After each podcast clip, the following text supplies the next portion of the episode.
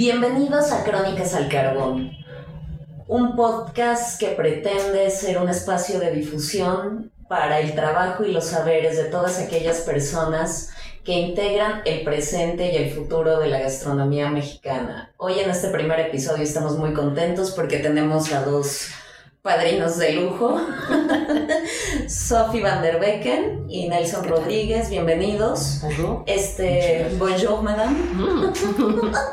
este, bueno, les platico un poco primero sobre Sophie. Ella nació en Bélgica, pero tiene muchos años viviendo en México. Es catadora de chocolate y es también este, chocolatera y además ella está muy involucrada eh, no solamente en la elaboración del chocolate, sino también en todo el proceso de producción. Y Nelson también es chocolatero, cacautero y es miembro de una asociación de productores de cacao que se llama Cacao Anamabeni Satali Minanay Guainía. Eh, sí, es Azúcar Gansami, que es un... Tiene algunos términos en mi... Sí, primero explícanos un poco Entonces, por qué el nombre. Exacto. Muchas gracias por recibirnos y Sí. desde Colombia estamos trabajando el tema de cacao y eh, procesamiento de la barra de chocolate que manejamos. Es una organización totalmente indígena del pueblo Piepoco, eh, que es produ- productores de cacao Manabani Chata, Minanay, Guinea, y la sigla es Azúcar Gansami. Ok. Es como para diferenciarnos de, otros, de otras organizaciones que también se dedican a esta actividad laboral. Perfecto. De hecho, Guainía es como un estado allá en Colombia. Ah, Y Chatar es el nombre de la comunidad. qué lindo. qué bien. A ver, Sofi, platícame. Yo sé que el chocolate es uno de los productos emblema de tu país, ¿no? Por eso tal vez hasta la pregunta parecería de más. Pero ¿cómo fue que te interesaste concretamente en este producto? Al chocolate. Em, mira, sí, de toda la vida en Bélgica comes chocolate. De toda la vida Sí. en México bebes chocolate. Eh, llegué en 99, bueno, hace unos ayeres, y vine a trabajar con niños de la calle. Estaba Mm. haciendo una maestría. Y la idea fue de que, pues viendo los donativos, pues ya sabes que los donativos luego suben y bajan, la Sí, idea sí, fue sí. de armar como un taller donde pueden aprender algo y con, produciendo un poco de, también de fondos, de dinero, de recursos y que eso se vaya después replicando con un taller, no sé, mecánico, etc. No se Ujú. hizo, yo me había capacitado con el primo de mi papá, que era chocolatero, y pues me lancé. Y así fue, así de sencillo, no sencillo, eh, la historia muy rápida de, de cómo empecé. Empecé con recetas de la familia, eh, de allá estuvimos trabajando a los tantos años unas barras, luego confitados, un mole con chocolate belga, etcétera, etcétera. Fuimos innovando en muchos términos y realmente fuimos también más y más atrás en procesos. O sea, Ok. salimos de chocolate relleno para ir a la barra, para ir a la pasta de cacao, para ir al cacao y obviamente a plantaciones de cacao. Uy, tú que conoces también este, toda la cuestión del proceso de producción, ¿cómo ves la situación social y económica actual este, de los productores de cacao en México? Mm. Bueno, qué buena pregunta. Eh, ¿Las buenas o las todas? No, no todas. ¿La realidad? La realidad, Perfecto. sí, sí, sí. Seguros. Sí, seguro. Ok, vamos a sacar unos panuelos. No, no es cierto. Em, la situación en México es complicada, al igual que en América Latina. Si vemos lo que un kilo vale, eh, ahorita puesto en Comalcalco estamos hablando que un cacao lavado vale 50 pesos. Hay cambios climáticos, hay Ujú. trombas de agua, hay sequía. Ahorita está el- muchas plantaciones me reflejaron que el cacao tiene muy poca pulpa, no van a poder fermentar, aunque quisieran. Hay mucho robo, hay mucha inseguridad. Inseguridad me refiero a, em, y a robo que van robando directamente en plantación el cacao. Pues de sencillo, ¿no? Ahí está. El árbol crece en los árboles, ¿no? Sí. Pues ahí está.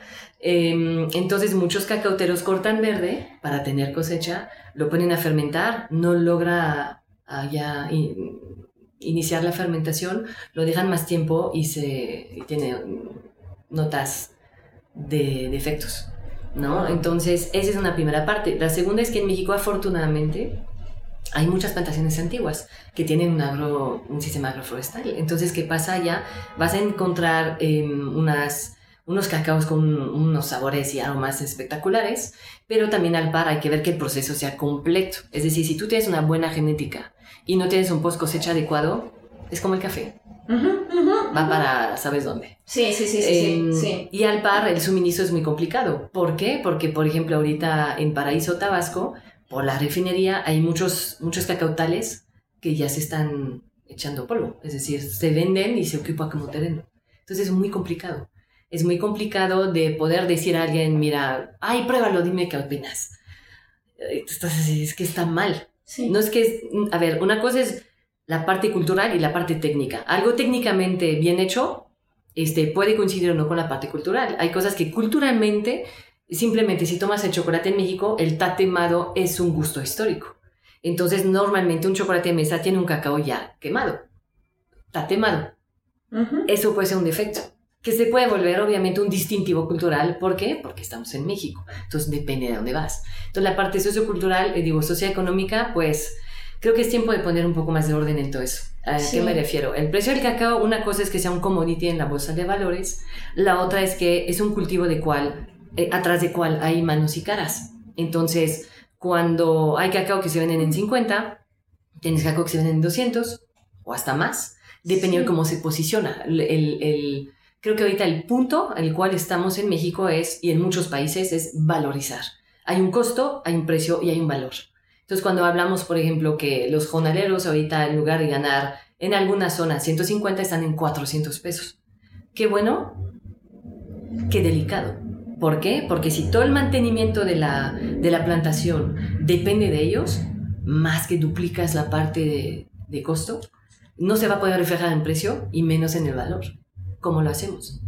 ¿Cómo podemos realmente conectar con el consumidor? Decir, mira, aquí está la trazabilidad, viene de aquí, eh, la persona que lo trabaja, etc, etc. Sino, ¿cómo puedes valorizar? Al final, extiendas tu brazo, agarras una tableta de chocolate, donde sea, no sabes de dónde viene, y cómo vas a valorizar o poner un valor sobre eso. ¿Cuál es el valor de estar trabajando en una zona húmeda, eh, con mosquito, con mucho, mucho, mucho calor? Paraíso tuvo sensación térmica 54 hace unas dos semanas. Sí. ¿Cómo puedes valorizar eso? ¿Cómo puedes apreciar o reconocer esto? ¿Cómo puedes apreciar de que, pues si no hay cosecha, ah, qué pena, una tromba de agua, no hay cacao. Ah, pues te quedas sin recursos para el cacao. Entonces, ¿cómo puedes realmente ser justo? ¿Qué es un precio justo? Sí, que esto se da en general en el campo, pero hay cultivos particularmente duros como el cacao y el café. Entonces sí, cómo valorar este Esta parte, ¿no? el Y de- trabajo en sitios de estas Claro. características. Y Sí. más que son muy, son técnicas que son al final artesanales, quieras o no, hay zonas como la de Don Margarito, en Ostoacán, donde pues hay una parte del cacao tal que está en el monte, pues subes y bajas caminando, no hay de Sí. otra, tú vas allá con el bulto, no, yo no, 50 kilos o 30 kilos, ahora pues me caigo antes del bulto, entonces es de bajarlo a mano. ¿Cómo valorizas esto? Si tú no has ido a una plantación de cacao, porque aquí están en México, tienen posibilidad de visitar muchas plantaciones. Vayan a ver, vayan entendiendo lo que implica, vayan entendiendo que es una calidad, vayan entendiendo la parte cultural de lo que representa, porque en México es una herencia, es cultura, es historia, Bebida ritual. exactamente, de rituales, es un alimento, es una bebida, es muchas cosas, es un regalo, es un símbolo, es muchísimas cosas, es el apapacho, ¿no? Al final, sin Ujú. chocolate el mundo sería muy triste. Entonces, Sí. de hecho es lo que me sorprendió mucho en Colombia, porque cuando fui allá a dar unas em, capacitaciones, una de las capacitaciones fue precisamente en Chatare, con Nelson y con la comunidad. Bueno, él trabajó todo, porque el Piapoco, la verdad, fuera en buenos días, no voy, y, y- y muchas gracias, no lo hablo. Entonces allá, por ejemplo, cuando pregunté qué es el cacao o el chocolate para ustedes, y el primer tema que salió es nutrición. ¿Por qué? Porque ahí es la selva preamazónica, es otro tema. No estamos hablando nada más de golosina, de, de dulce, de apapacho, no, hablamos primero de poder tener una alimentación más balanceada. Sí, sí, y, sí. y sus chocolates están al 80 al 100 por ciento de cacao. ¿Ves? De tocar el tema mejor no voy a quitar este, el tema de esto. Pero en México creo que hay una historia muy impregnada, obviamente, en la, la huella literalmente de, de los mexicanos, afortunadamente. Y qué bonito venir de Bélgica, ir hacia atrás en proceso y pueden tener más y más la parte de eh, lo que representa de cosmovisión, la parte de también poder compartir qué es una calidad. Porque si tienes genética con mal post cosecha, pues tu ocasión está mal porque no tiene un valor muy alto. cómo podemos ayudarte a que tengas un mejor valor. Exactamente. Que al final, y cómo podemos enaltecer tu trabajo. Por eso en las tabletas de cacao mexicano que trabajamos, que es de cacao fino de aroma, que es un tema muy delicado, que no hay una definición internacional de qué es un cacao fino de aroma al final, em, pues siempre ponemos el nombre de la persona. Sí, se busca dignificar Eh, exactamente. trabajador, sí, Exactamente. sí. Porque pues al final si no hay cacautero, no hay chocolatero. Y Exactamente. nos quedamos todos llorando. Exactamente, a ver, este, y qué bueno, ahora quería este, preguntarte a ti, en Colombia, ¿cómo está la situación este, de eh, los cacauteros? Y este, bueno, cuando yo leía la historia de la asociación, que además trabajan con muchos campesinos que fueron víctimas del conflicto armado, entonces también me gustaría que me platicaras por ese lado la asociación cómo ha ayudado a reconstruir los tejidos sociales, a reconstruir las vidas, etcétera. Por supuesto que sí. Eh, respecto a esa pregunta, eh, no podría generalizar un poco eh, la parte del país como Colombia, Ujú. Puesto que es, es amplio eh, y la forma de cómo cada productor pues, realiza su actividad en el campo. Eh, simplemente voy a centrar en la parte donde me corresponde, de lo que, del cual pues, estoy al tanto. Eh, respecto a eso, manejamos, mm, bueno, trabajamos con 18 comunidades indígenas que son productores de cacao. Es una variedad mm, que solo se encuentra en el departamento que es la variedad Manabén. Eh, se ha, pues, pues, digamos, mm, se mantiene esa parte de la cultura por nuestra cosmovisión indígena. Por eso, pues, hablamos de, eh, de, una- de un chocolate totalmente tradicional, que es yayo. ¿m? Ujú. ¿Por qué? Porque, pues, básicamente hace, de- hace parte de nuestra historia como tal. Eh, estamos hablando desde 1917. Es, una, es un proceso que ha pasado de generación en generación por los abuelos. Y, por supuesto, la marca de chocolate es Yayo, que es la abuelita. Ok, conocimiento. Yayo significa la abuelita. Ujú.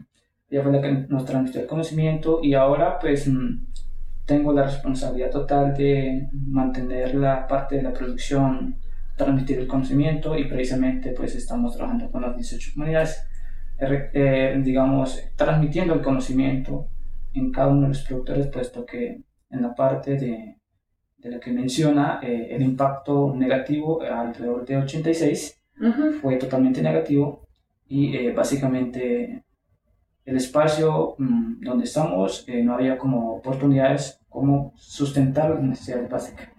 Y eh, recogimos la mayor parte de la información y eso es lo que está, se, está, mm, se- se está estableciendo en cada uno de los productores para poder recuperar como esa parte de la tradición que se ha mantenido durante muchos años. Sí, otra cosa que me interesó mucho fue que la asociación rescata técnicas ancestrales colombianas de producción de chocolate.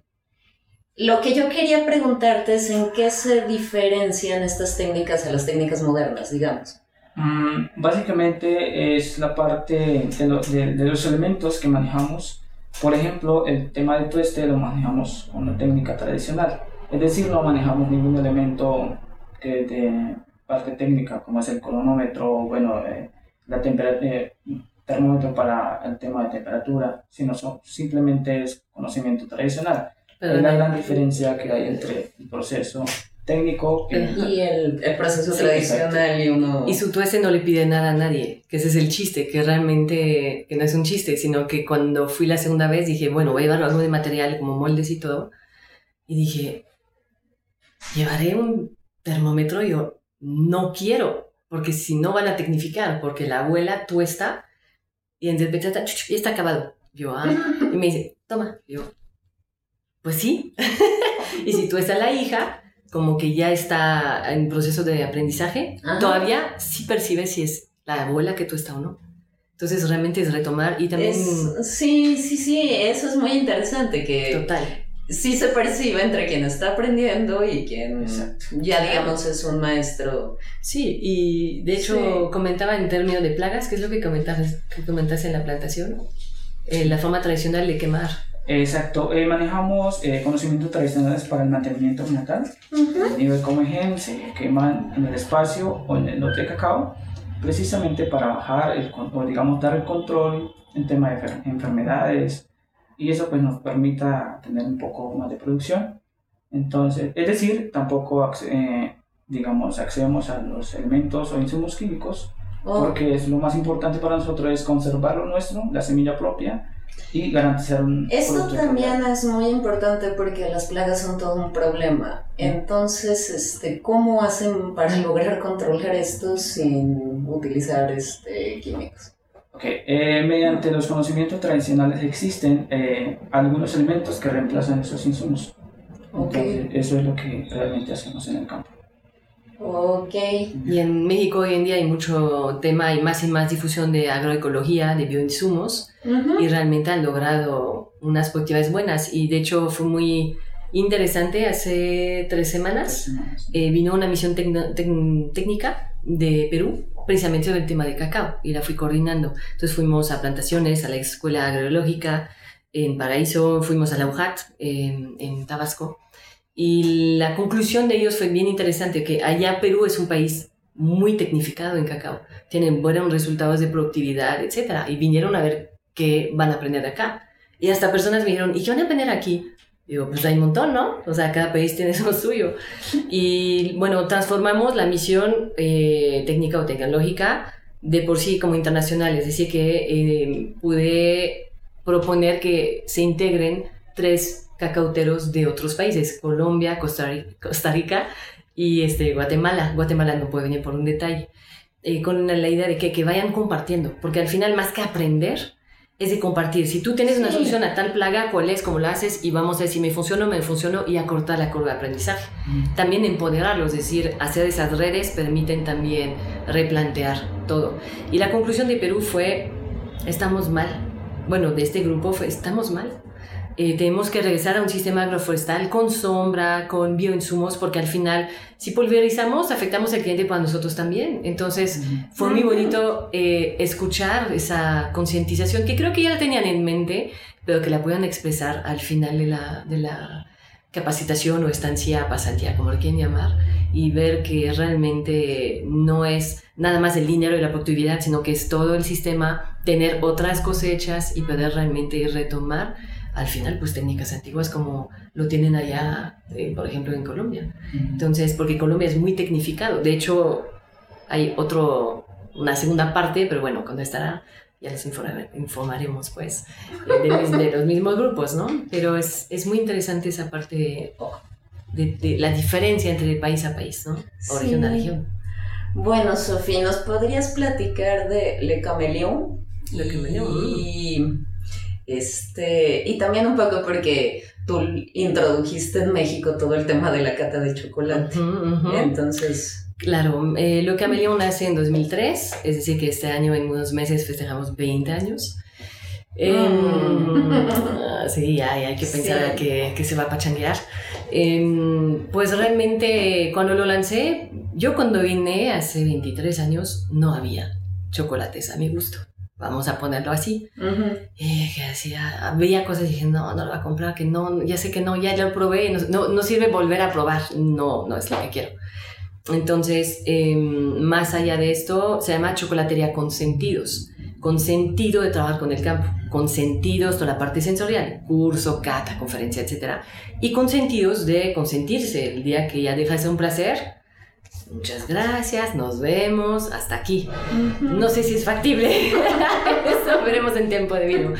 Em, pues realmente hemos empezado con la receta de la familia hasta ahorita pues tener, te traje una mini muestra Ay, muchas gracias. de eh, los chocolates de la colección 18, de los 18 años, en donde honramos 18 personas, del cual hay uno, si lo quieres abrir te voy a decir cuáles son los que puse. Eh, se abre enfrente, ajá. Entonces la idea es de que realmente entender y poder valorizar ver. más y más. El chocolate eh, queso ovalado es el primer chocolate de la colección que fue premiado en Nueva York. Ujú. Es un, el chocolate número uno de los 18 de Suazik, que es una amiga a quien rendemos homenaje con un caramelo salado, porque ella viene de Bretaña y la ya es la mantequilla salada. Y afuera tiene una, un casco de chocolate de leche con Earl Grey. ¿Por qué? A Pues ver, no porque sé si se cuando... alcance a ver. Sí, porque cuando nos vemos acabamos una tableta a las 2 sí o sí.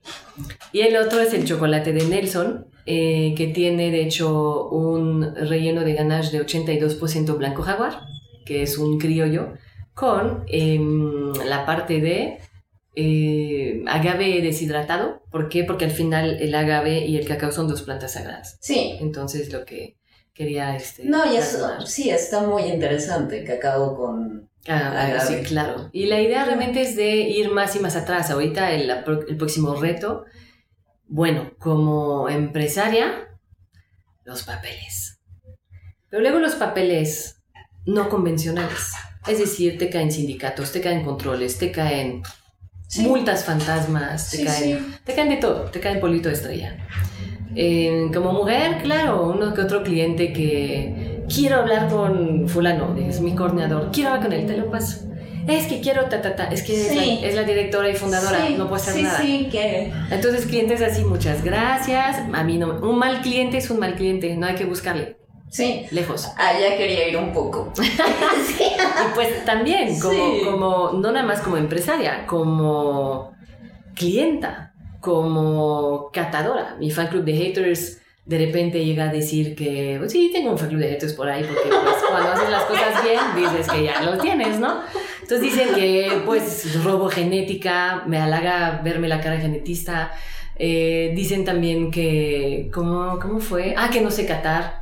Pues qué bueno, porque en Colombia hay un proyecto que asesoré dos horas y a los dos años, eh, cuando regresé después de la pandemia, son medalla de oro, entonces obviamente pues hago las cosas muy mal. Entonces, un, un- un besito a esta persona que se va a reconocer, porque decir esas cosas es difamación. La segunda es que cuando estás en primera plana del periódico del Estado con esta persona anotando todo lo que tú apuntas, pues mínimo seas coherente. No vengas a mi cata si te aburre, pues. O si aprendes, pues dime que aprendiste algo. Sabrás quién eres. Sí, Entonces- bueno, Sofía, exacto. ¿A qué, Hay que redondear los ¿A ángulos. qué obstáculos te enfrentas por ser mujer Ujú. en todo tu trabajo? Digamos como en los tres ejes, ¿no? Claro. Este, la producción, la cata y este y la chocolatería. Claro, porque también tener un equipo no es cosa fácil. Yo empecé con puros hombres, o sea, la más feliz. Y ahorita tengo puras mujeres y es muy diferente. Hay que tomar pincitas para todo. Entonces es otra forma de gestionar. Eh, hay muchas reformas. Soy parte de la asociación hasta hoy. Entonces hay muchos temas que hay que ver y no es porque las personas tienen un alto grado de estudios que tiene la educación que le conlleva.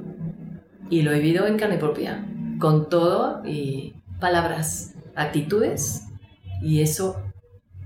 Tienen hijas, y ese día, cuando se van a dar cuenta las hijas, se va a arreglar con ellas. Yo no tengo por qué estar interviniendo en esos procesos, pero qué pena que por extranjera, por mujer y por pequeña empresa, te llegan a tratar como se le plasma la gana. Hay cosas en la vida que son inexplicables. Pero fuera de eso, realmente es una experiencia al par muy bonita. Creo que realmente siempre es un intercambio. Siempre he dicho, no es que soy... Yo te digo lo que siento, porque al principio no había ese término aquí de, de chocolate fino y que gourmet y todo lo que puede conllevar, sino que realmente mm, un cacautero se acerca y dice, ¿cómo sabes que tienes las notas? Pues no sé, estoy probando y es lo que te, estoy diciendo lo que siento. Dice, ah, qué interesante. Entonces, a raíz de eso, pues hoy en día ya hacemos eh, cata de pasta de cacao para eval- evaluar la, precisamente mm, la calidad y la idea es de que cuando hay un cacautero que sea mm, más pequeño, nos pueden, en expos nos, nos pescan, dicen, oh, mira, aquí está mi muestra, me puedes decir cómo está, cómo voy, y digo, ah, santo Dios, y en general están mal. Por eso más me sorprendió cuando allá en Colombia me dan su pasta de cacao y digo, ah, está espectacular, tiene una, una textura diferente, pero está increíble. Quiero ver. Y además me dicen que hacen moldes de madera de ese tamaño que no me alcanza, forado de plástico, y está loco, lo quiero ver. Sí. ¿No? O sea, se Que además, este, por lo que leía en Le Camaleón se venden, además de chocolates, otro tipo de productos de cacao, ¿no? Sí, tenemos, de hecho hay cacao, pero no soy coyota. De hecho hemos empezado ya a vender cacao únicamente con la condición de que al cliente final le decimos en cuánto lo compramos, a quién lo compramos, cómo está la finca, eh, ahí está su precio, sabe exactamente cuánto ganamos y cuando tiene pedidos más grandes ya puede comprar en directo. Ya hemos empezado eso hace apenas un mes a pedido de eh, cacauteros y realmente esperamos que con eso pues coyotes, coyotas regresan a sus casas.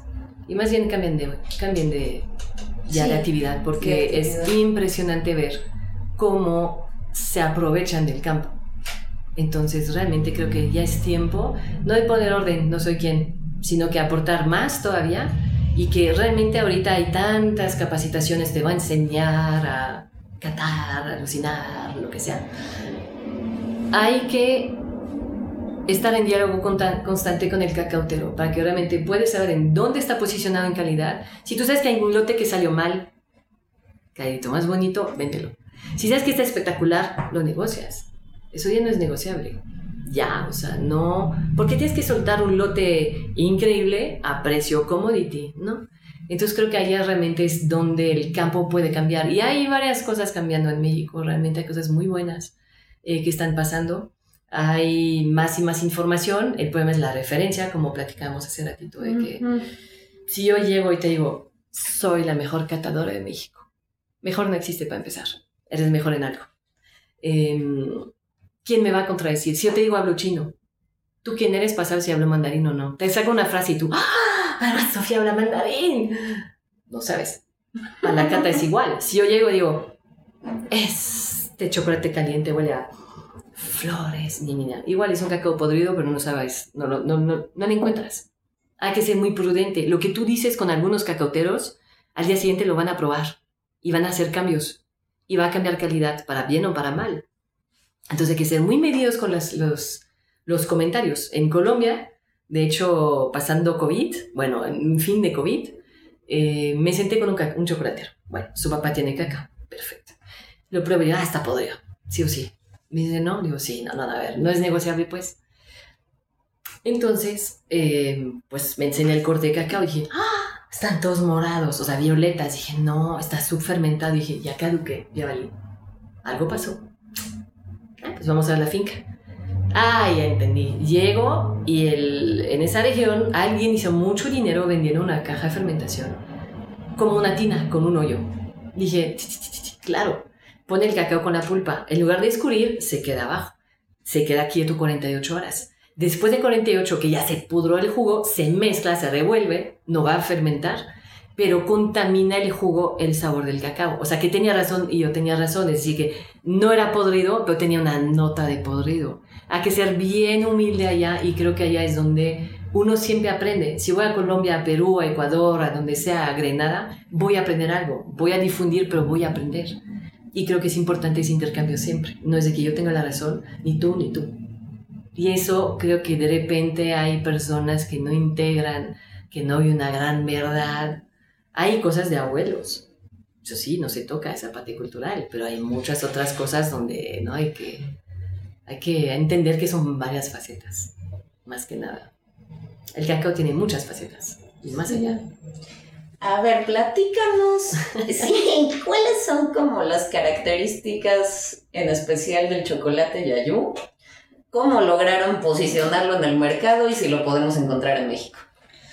Bueno, eh, respecto a eso, prácticamente hemos desarrollado actividades del campo, pues tampoco teníamos como esa intención de expandirnos, porque pues hace parte de la cultura y lo que se conserva es, es el tema de medicina, alimentación y, el compartir. Entonces, mm, empezamos con, desde 1917 como tal, la primera plantación, eh, se conservó esa parte de, de la cultura, de, las plantaciones.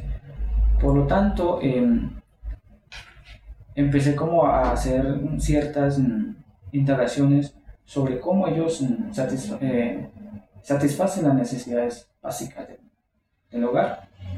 Y me di cuenta que teníamos ciertas mm, dificultades, por, puesto que las oportunidades en, campo como tal no se visibilizaban mucho.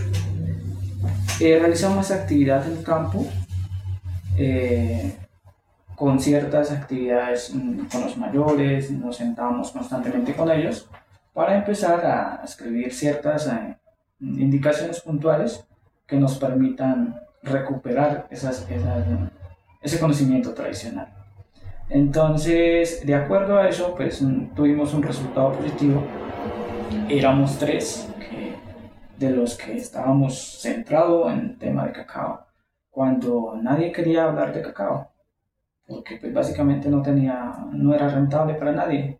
De hecho, con lo que me acuerdo tanto de los jóvenes con la que se presentaba y le, prácticamente le decía, pues, trabajemos esto.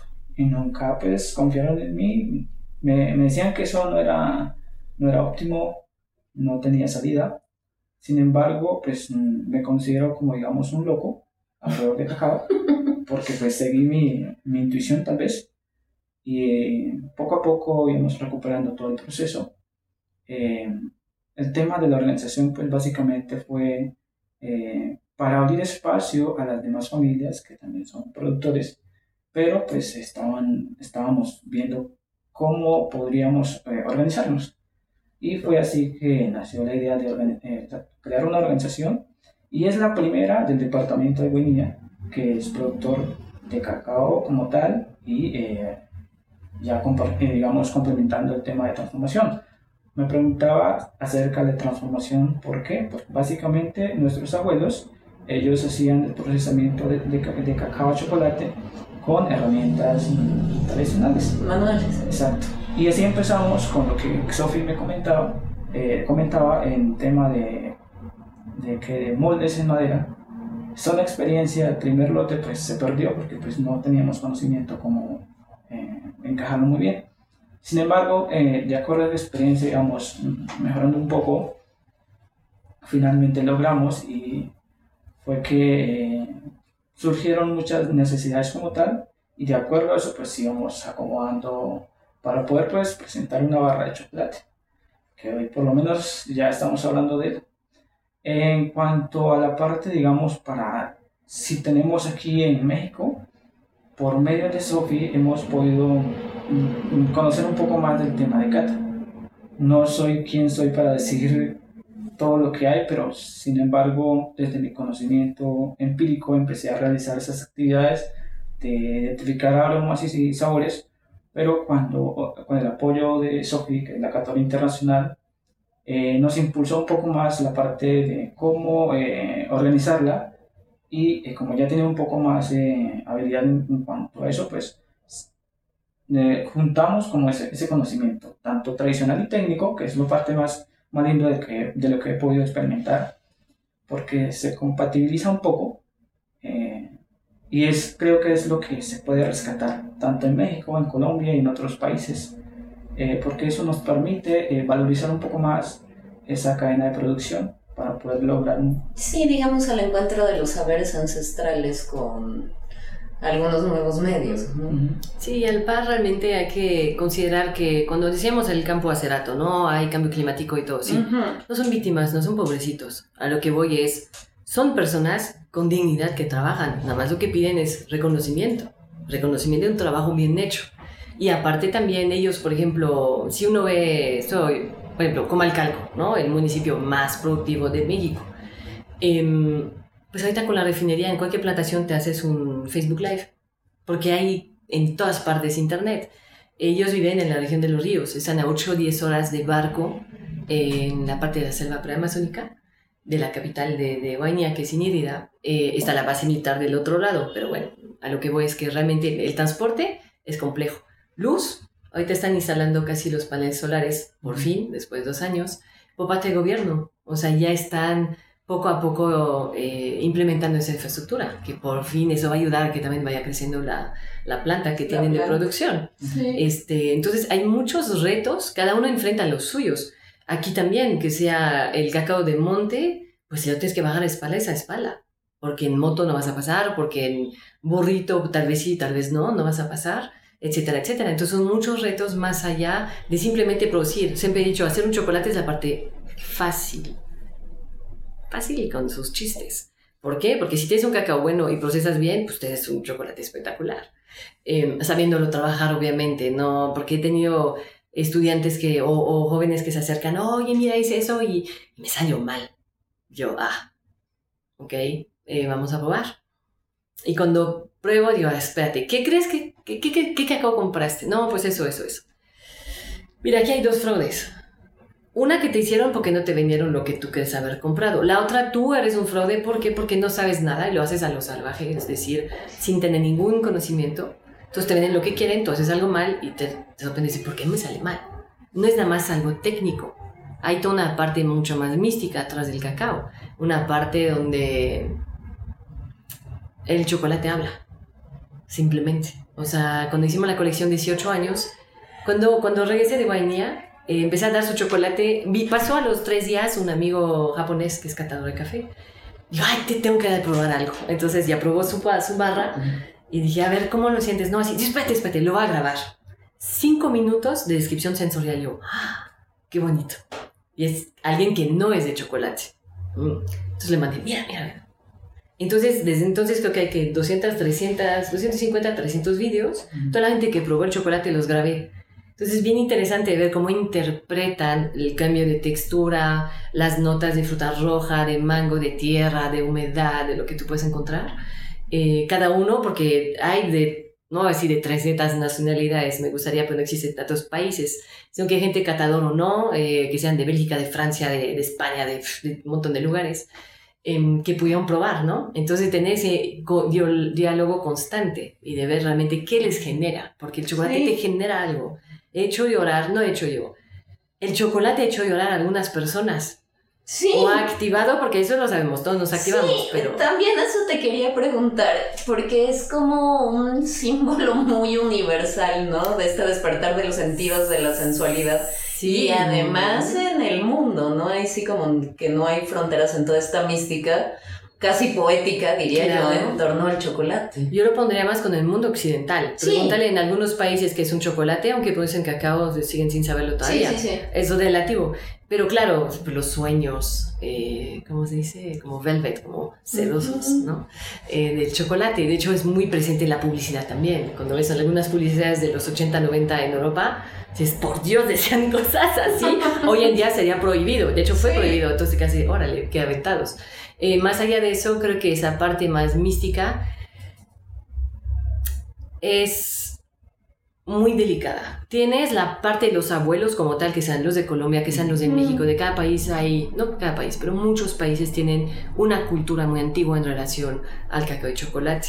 Y hoy en día se utiliza para hacer otro tipo de ceremonias. No estoy peleada con que hagan los dos, nada más respetan que son ceremonias de cacao si son de los abuelos y con cacao todo lo demás. Es un simple, una simple palabra, pero cambia todo el concepto. Porque puedes utilizar el cacao para mil formas, que sean medicinales, cosméticas, rituales, lo que tú quieras. Pero diga las cosas como son. Sí, yo la verdad este, no entiendo muy bien de qué se trate, pero sí este, he visto muy frecuentemente en Facebook y demás ceremonia de cacao, ceremonia de cacao, ceremonia de cacao. Y hay de ceremonia a ceremonia, como hay de chocolate a chocolate. El sabor a chocolate es donde reemplazas la grasa vegetal. Entonces, y, es esto ese conocimiento que poco a poco, de hecho, en 10 días, bueno, ahorita en, junio, en julio, eh, vamos a dar una capacitación sobre el tema de sensibilización a la calidad de cacao y chocolate, storytelling y valorización, porque al final van de la mano. Si tú tienes un cacao con buenos criterios técnicos, está bien. Si tú sabes quién lo produce, de dónde viene, cuál es la dificultad o, cuál es la facilidad, cuál es la historia, lo puedes valorar mucho más. Si ellos tienen una isla de 33.5 hectáreas donde está únicamente él, la familia y la comunidad, no es extendible. Ese cacao vale una fortuna en realidad. ¿Por qué? Porque nunca van a poder hacer más que el tamaño de esa isla. Santo Remedio es como Chuao. Chuao tiene 300 hectáreas, allá donde están esas mujeres. Hay 30 hectáreas este cultivado y dije a una persona que trabaja con ellos, dije, ¿por qué no extienden? ¿Para qué? Si con eso es exclusivo y ya tiene precio alto, ah, pues sí, tienes razón, claro, ¿no? Entonces hay que, hay que poder también entender eh, no el tema de productividad, sino que más allá de qué te genera, de cómo te puede curar o hacer llorar y por qué. Porque hay historias bien raras acerca de eso. Y raras, no leyendas urbanas, cosas vividas. Sí, sí, sí, sí. Es bien diferente. Sí, sí, además este, yo me acordaba toda su relación con el arte, ¿no? Con las novelas, maravillosa película Chocolate, ¿no? Claro, exacto. Sí, sí, son, son muchos, eh, mucho en el imaginario el tema de ese colectivo es claro. muy presente. Pues la, la, simple palpitación que te puede llegar a dar por la teobromina, que en realidad no sabes si está enamorado o no, pero al menos sabes que el chocolate sí te abre los vasos sanguíneos, entonces ya es matemático, ¿no? Excepto si eres un insensible, porque de repente también dicen, oye, mira, yo he vivido algunas cosas, pero lo que voy es que cato pasta de cacao y al momento que lo pruebas de otra forma, pero de repente te da siempre ese, esa desconfiguración o más bien esa deformación profesional de que, no, sí está mal hecho. Y te llegas de ella. Y de repente cuando haces un mindfulness dices, no lo voy a juzgar, lo tomo como bien. Entonces estás así de, es otra forma de poderlo disfrutar sin pensar. Sí. Porque al final algo muy feo es que lo que vamos a demostrar ahorita en, ahorita en la, la, conferencia es un chocolate 70% de cacao es saludable. ¿Qué me dices? No lo sé, la verdad. Así intuitivamente, ¿sí o no? No. ¿Por qué? Supongo que por la grasa, ¿no? No, la grasa de cacao es muy buena. Eso no. Si tú tienes un 70% de cacao, son 30 azúcar otros ingredientes. ¿Qué quiere decir? Que si el cacao está podrido, tú estás comiendo 70% de un alimento que tiene un podrido en punto dado de proceso. ¿Cómo vas a poder saber si está podrido o no? Trazabilidad, un mínimo de conocimiento técnico muy ligero, que lo podrido en todas las culturas hay todos hemos dejado una basura fuera de la casa que se escorre tres días. Y si no, pues qué bien, yo sí. Entonces ese olorcito agrio, feo, que, que, no quisieras conocer. Está presente. ¿No? Entonces otra vez el tema de, de, de calidad, el tema de, de, lo que representa, porque con la comunidad lo que hicimos como trabajo, la segunda capacitación, fue ampliar de una barra, allá te va. Si tú escuchas chocolate de mesa, escuchas precio bajo. Si escuchas el primer chocolate de origen guainía, Ah. Y si además hay cuatro colecciones que se basan en sus, los cuatro elementos de la cultura y que hay bebida, comida, hay creatividad, etc., ¿qué logras? Pues valorización. ¿Por qué? Porque nunca va a ser igual. Hay un antes y un después. Entonces una cosa es el consumo local de la comunidad. Le dije, no quiero imaginar una barra fuera de la comunidad si no hay, eh, si no están cubiertas las, las necesidades de la comunidad. Después viene el nivel regional y después viene el nivel país. Ahora, no es porque es un chocolate de la selva, em, local, etcétera, que tú puedes venir a negociar como autoridad, a este, autoridad o, institución, decir, ah, ¿sabes qué? Tengo eh, tantas escuelas o, o, tantos lugares, ay, te lo voy a comprar en tal. A ver, una cosa es que lo producen, la otra es vivir de eso.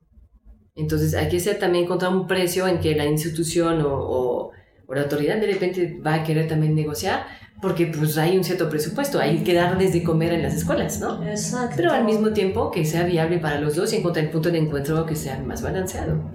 Yo siempre he dicho, no estoy pelada, hay que buscar solución y de la mejor forma. ¿Por qué? Porque el chocolate debería ser para que todos lo podamos consumir y conocer y apreciar y disfrutar. Comido o bebido. Bueno, también te quería preguntar un poco este, sobre tu estancia en la India, te voy a decir por qué. Sí, hay un libro de Octavia Paz que me gusta mucho que se llama Vislumbres de la India. Ok.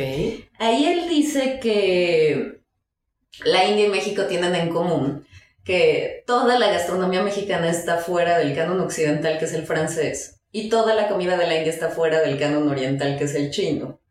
Entonces tú como que otros puntos de encuentro verías entre la India y México en ese sentido. Mira, cuando fui era estudiante, fue hace, unos años igual. Em, no fui para el tema de cacao ni chocolate, de hecho no recuerdo haber comido chocolate allá en aquel tiempo, te hablo hace 25 años. Ya tiene. Hoy en día tiene, es un país que está liderando mucho la, el tema de vintubar, eh, de chocolate de especialidad, eh, trabajando de la mano con el campo. Hay una persona que se encargó de eso desde unos ocho años, muy bonito. Em, realmente, bueno, yo amo las dos comidas. El único punto de encuentro entre las dos, que es mi desencuentro, es la parte de picante. Mm. Precisamente. Entonces, en la India es mucho de verduras por el tema de religioso, eh, que es que muchos son vegetarianos. vegetarianos. Aquí son ultra carnívoros en muchas zonas. Em, el tema de salsa, de gravy, pues tienes esas salsas de curry, tienes el mole, que son salsas muy complejas, tienes todo eso, esos, esas preparaciones tradicionales que se siguen eh, haciendo y rehaciendo y siguen vivas. Y reviviendo, de hecho, ¿no? Están literalmente volviendo a regresar de, con los abuelos de, por favor, enséñame, ¿no? Que no es igual si vas a tostar un cacao en un comal o así o así, o sea, ¿no? En tema de esto. Y em, creo que la India es una potencia, al igual que México, en términos gastronómico, en términos precisamente de cultura gastronómica y de mantener vivas esas, esas tradiciones, porque al final pues soy un mix europeo. Mi abuelo es italiano, inglés, mi, mi familia es bella, los demás. Entonces, em, tenemos una que otra receta que son de la familia, pero son, no hay una receta, hay platillos que comíamos. Porque ya hay una receta, uff, que yo recuerde, no, claro, comemos mejillones, comemos chocolate, pero no hay, si, pues, si hablas de guaña, claramente por el río, pues esos peces que miden, que no alcanzo yo también los brazos, ¿no? Que son, ¿cómo se llaman esos peces, de hecho? Entonces, cada, cada persona tiene sus referencias, pero creo que allá es bien interesante cuando preguntas en los dos países, pica y te dicen, no, no, no, y tú lo metes a la boca y... es que son simplemente, si, si, a mí me dices, eh, aquí están tantos chiles, este, ve haciendo una cata y dime cuál es el bueno, incapaz porque no tengo el conocimiento técnico acerca de eso, simplemente si es bien, bien preparado el, pescado o no, bien preparado el curio o no, el mole o no, no sé, no es lo mío. Hay una referencia de gusto histórico y así el mezcal se trabaja. El gusto histórico de cada maestro. Él va a agarrar cabeza, cola y corazón para hacer em, el, el, mezcal a como lo quiere. Ah, pero así. Sí. Y el chocolate, pues esperamos que haya conservan en Guañá también. Pueden innovar y hacer mil cosas, lo que hemos platicado mil veces. Pero hay que conservar la primera parte que es el tradicional. De allá todo lo que quieran. Que se llama tradicional como chocolate de mesa o como chocolate para comer siendo el primer chocolate de origen, está perfecto. Pero hay que conservar bien, bien ese conocimiento más que no es escrito, es oral. Son tradicionales. Entonces hay que ser muy prudente con esta parte. Es otra forma de transmitir. Y más en Piopoco, pues sí. aunque te lo, te lo explique, ¿y luego qué? Sí, sí, sí. Les quería preguntar también, ¿cuál es la diferencia entre las tres variedades que existen de cacao? sí, ¿y en qué región? sí. Ok. Sí. A, a, nivel mundial, antiguamente decían que había tres tipos de cacao. Forastero, 80% de la cosecha mundial, semilla normalmente color eh, morada. Y tenías los criollos, que son como los blancos, y los trinitarios, que es el mix de los dos, color rosa que se valen el 20, que son como 1 a 5 y 15 a 19%. Em, hoy en día, ya estaba el nacional eh, de, de, Ecuador.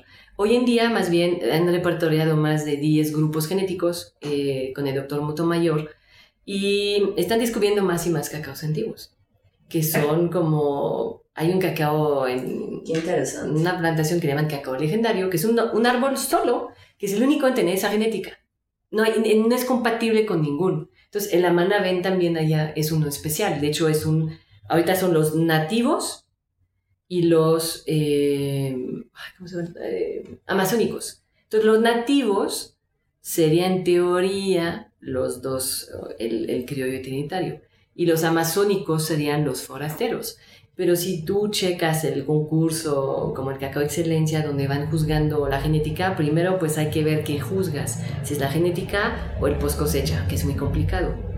Y la segunda es que el suyo tiene todos los rasgos físicos de que sea un amazónico, pero tiene notas espectaculares que va desde trinitario pasando casi por criollo. Entonces, no hay un perfil. ¿Cómo vas a sacar un perfil si tú tienes temporadas de lluvias y de, sequía, tienes temporada eh, en el cual el proceso no es exactamente igual. ¿Por qué? Porque por una hora o dos de diferencia lo, lo fermentas diferente, etc, Entonces, hay muchos tipos de cacao, hay muchos primos, como el patastre en México, sí. como el copoazú allá también.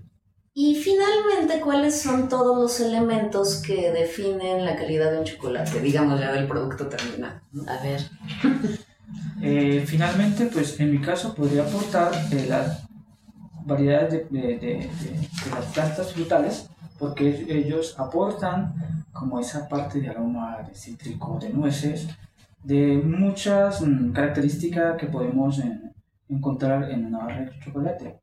Entonces, eso es lo que nos permita totalmente identificar un grano de calidad, una barra de chocolate, porque pues se expresa en solamente desgustarlo, ¿sí? Eso es. Pues de hecho, si lo quieres ver bajo un grado medio técnico, está esa parte de constitución, que es toda la parte de qué tienes en tu plantación, qué tipo de cacao es, cómo está la tierra, cómo está el clima, shala. La parte de mm, post cosecha, desde que lo cortas hasta que lo almacenas seco. Y la parte, por fin, eh, del chocolatero, que es la parte, digamos, térmica con jugar con temperatura al momento de tostar, de conchar, etc. ¿no? Son los tres elementos que va a inducir que tenga diferencias o no, porque mal tostado te va a dar cacahuate o te va a dar cenizas o te va a dar mil cosas, pero empieza con el campo. Dos terceros va de campo. Y es lo que hay que entender. Muy bien. Bueno, ya por último, este, se lo pregunto a los dos. ¿Cómo ven el futuro de la producción de cacao en Latinoamérica? digamos, a corto o a mediano o a largo plazo, ¿no? Bueno, desde mi punto de vista, creo que la mayor parte de las familias que son productores en, el campo están como empoderando esa parte de conocimiento por, por la misma característica de nivel de calidad. Pues eh, eso es lo que pues, me aporta como parte positivo, porque no todos pues estamos al par, ¿no? Entonces, dependiendo del resultado, pues como que se interesan un poco más para empezar a producir. Ok. Pues el corto, medio, largo, corto ahorita es más allá de consumir local, porque no hay suficiente. México importa de, de 20, 25, 29 mil toneladas oficiales que se produce, se requiere 120, 130 mil. Importamos sí o sí. Hay que superar este grado de imaginario, simplemente reconociendo que pues no hay suficiente y importamos, santo remedio, no es de pelear. O sea, hay otros países que producen ya. Eh, hay más y más... Hay otros locos como él que luego compran una finca, la están renovando, que no son cacauteros, pero para nada. Hay otros que están comprando bosques y quieren integrar cacao allá. O sea que hay movimientos, hay, hay interés más allá de lo financiero, sino que de reforestar, de realmente regresar a algo más natural, de no estar en una ciudad muriéndonos de lo que sea. Em, la parte de medio plazo, quiero pensar que pues hay más y más programas de gobierno que están también enfatizando ese trabajo que hay que hacer, esa profesionalización del campo, eh, como están haciendo ellos, por ejemplo allá y aquí también obviamente. Y esa parte a largo plazo esperamos de que ya se vaya mm, replicando, que se vaya difundiendo la información, porque esas personas que vinieron de Perú, de Colombia y de Costa Rica, al final la idea es que se difunde la información, que no sea algo donde alguien se siente encima, que sino que realmente puedes ubicar qué se puede hacer, qué pueden lograr y de allá posicionar. Y allá es donde podemos incidir nosotros como chocolateros o como Le Cameleón o como Sophie, de poder también, no digo que una foto conmigo te va a resolver la vida, quisiera que sea tan instantáneo, ¿no?